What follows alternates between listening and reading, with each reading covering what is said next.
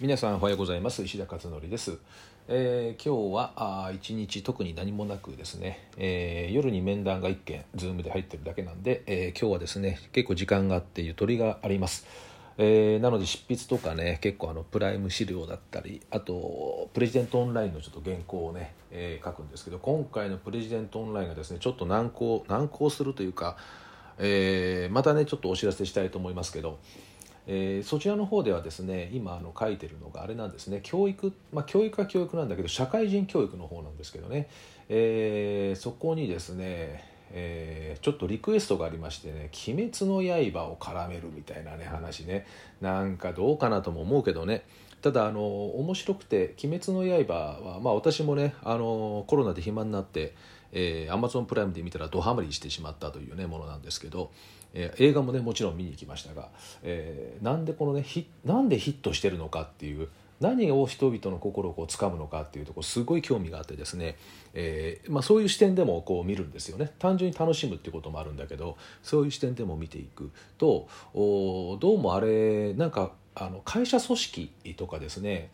えーまあ、会社というのかな組織っていうのかな、えーのあり方と結構、あのオーバーラップしていてその20世紀型と21世紀型の違いが結構鮮明に出てるなみたいな形がね、えー見えてきたんですよね。だから実はあの結構その「鬼滅の刃」に例えると面白いことが実は書けるんじゃないかっていうのもあってまあ引き受けたんですけどね。まあでもそれをね書かない書かないといかんので結構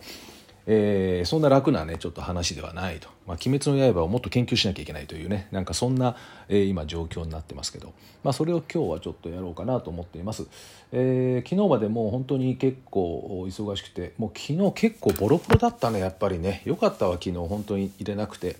えただ夜にちょっと子ども手帳のねえっ、とグループがあるんでそこのフェイスブックライブをね少しやりましたけども、えーまあそれぐらいだったらね全然問題ないんですけど昨日はやっぱりね、えー結構答えましたかね一日ねでもまああのかなり寝たので、えーもう完全に回復してるしあの私の指輪型のあのオーラリングっていうあの睡眠がね計測できるやつを見ても、えーかなり回復してると睡眠によって体力回復してるっていうデータが全部出てるんで、えーまあ、私の感覚もそうだったんで、えーまあまあいけるかなと今日は思っています。えーそんなことで今日は時間があるのでですね午前中にこの音声収録を今しているということです。えーっとで今日書いたブログなんですけどえー、ヤフーニュースですね、えー公式コメント今連日やっていまして、えーその中でですねうん結構驚いた、まあ、驚くというか、えーまあ、予測はされてはいたんだけども、まあ、そこ、うん、数字が結構出てきたのでデータが出てきたんで結構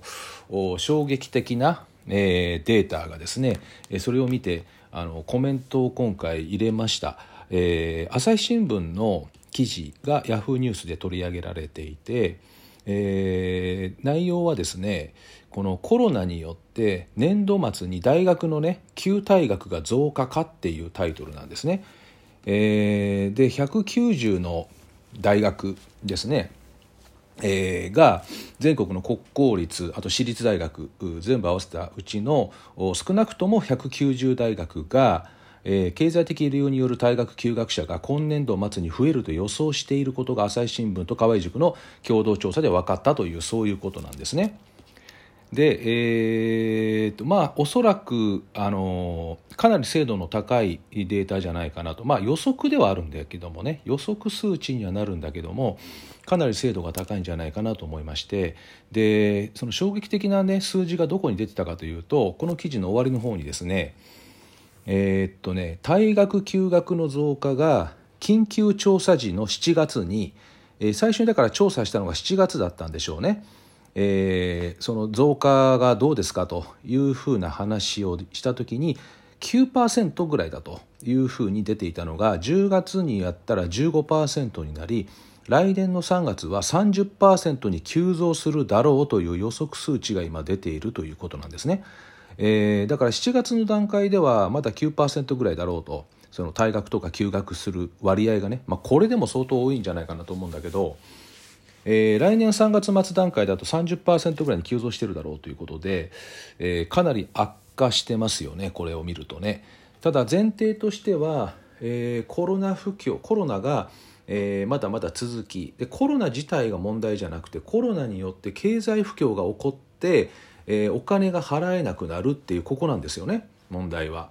なので、えーまあ、大学生はアルバイトをしている学生はかなり多いし、え、学費の足しにしてたりする、え、そういった学生もいると思うんですよね。でまずそういった学生はアルバイトができないもしくは、え、日数を減らされる等々あってですね、え、経済的に困窮していくっていうことになると思うんですねだからあそういった理由で30%ってもしこれ本当に30%だとしたらどういうことが起こるかというと大学の経営が成り立たないということなんですよね。今も結構あの大学って逼迫してるんですけどあの全国のね私立学校、えー、と大学含めて私立ですねの半数ぐらいが、えー、赤字ですね今。なので、えー、これは別にコロナとか関係なくですね少子化なので少子化なんで当然やっていけるはずがないんですけどね、えー、そうやって、えー、今そういう状況なんですがさらにそこにコロナが追い打ちをかけてくるってことなんで、え、加速していくということですね。え、だからどうでしょうか？この今年今あ今日は11月30日で、えー、明日から12月ですよねあと1か月で今年が終わりでこの1か月間でコロナが収束するかまあありえないですよねおそらくありえないと。で来年の3月まではどうか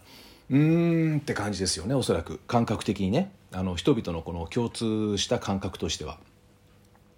もちろん突如消えるなんてこともなくはないんだろうけども可能性としては低いんじゃないかというのがおそらく多くの人の考え方だと思うんですね。でそうすると年度末ぐらいの段階でまだコロナが収束は全然していない、えということであるならば、え今の経済状態が続くということですよね。で経済不況っていうのは半年から1年遅れでやってくるって言われてるので、えー、まだだから実際は来てないっていうことになりますよね。これから来るというようなそういったも予測になるわけですけどそうなってくるとこれ大学がおそらく厳しい運営がもう厳しいということになってくるのでそうするともう大学の自助努力ではおそらく無理ですよね。だから、えー、国が支援をすることになると思います。おそらく。全どこまで支援ができるかわからないけれども支援をすることになるでしょうと。ということは、えー、今大学生でえー、これからですね退学をするとか休学をするとかって考えてる方はちょっと一旦考えた方がいいかなとちょっと待ってみるということで、えー、何かしらの救済措置が取られるんじゃないかという気がします。なので、えー、その辺りをですねもし身近な、えー、学生たちがいたらこういった話を少ししてあげたらいいかなと思います。あの通常ですね今の状態がもう無理と思ったらこれから先全部無理って思っちゃうんですよね人間っていうのは。えー、だから今現状が悪化してるとずっと一生無理じゃないかみたいな錯覚にとらわれるんだけども状況って結構変化していく場合もあるんですよね。で今回で言うと、えー、国がそのままほっとくはずがないと思いますんで、えー、もうちょい待ってみたらどうかなというふうに思っています。えー、ということで今回はですね、えー、私が公式コメントを入れた、えー、Yahoo のニュースの記事からですね、え、教育に関する記事についてお話をしました、え、今日で11月が終わりということになりますが、え、あと1ヶ月間ですね、え、まあまあ皆さんも、